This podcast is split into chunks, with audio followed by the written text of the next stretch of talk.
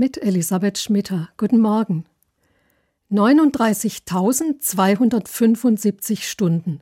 So lange standen Autofahrer und Autofahrerinnen im Stau, alle zusammengerechnet im letzten Jahr, allein in Baden-Württemberg.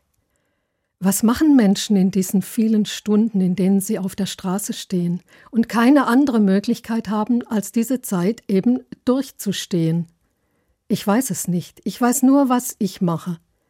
Erstmal versuche ich, ruhig und konzentriert zu bleiben und mich nicht allzu sehr ablenken zu lassen, nicht nur zu meiner Sicherheit, sondern auch für die anderen.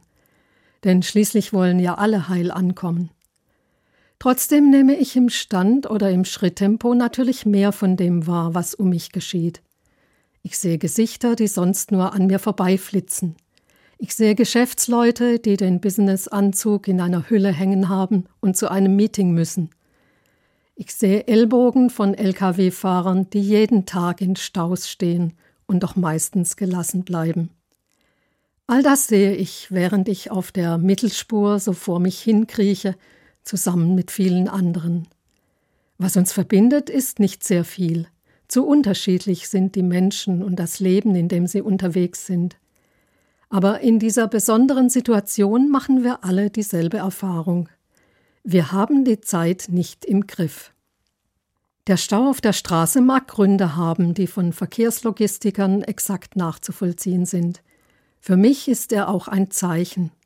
Wenn es auf der Straße stockt, spüre ich, ich lebe in der Zeit und doch kann ich nicht immer über sie verfügen.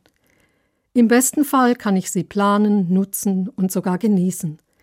Aber es gibt auch Zeiten, die mir nicht gehören, die ich durchstehen muss, so wie im Stau auf der Straße. Oder durch Leiden. Einfach aushalten, ohne etwas tun, ändern, gestalten zu können. Ich glaube trotzdem, dass auch solche Zeiten nicht sinnlos sind. Denn ich vertraue darauf, dass der Sinn meiner Zeit nicht davon abhängt, ob ich sie als sinnvoll empfinde. Ich vertraue darauf, dass Gott den Sinn meiner Zeit kennt und den Sinn jeder Zeit.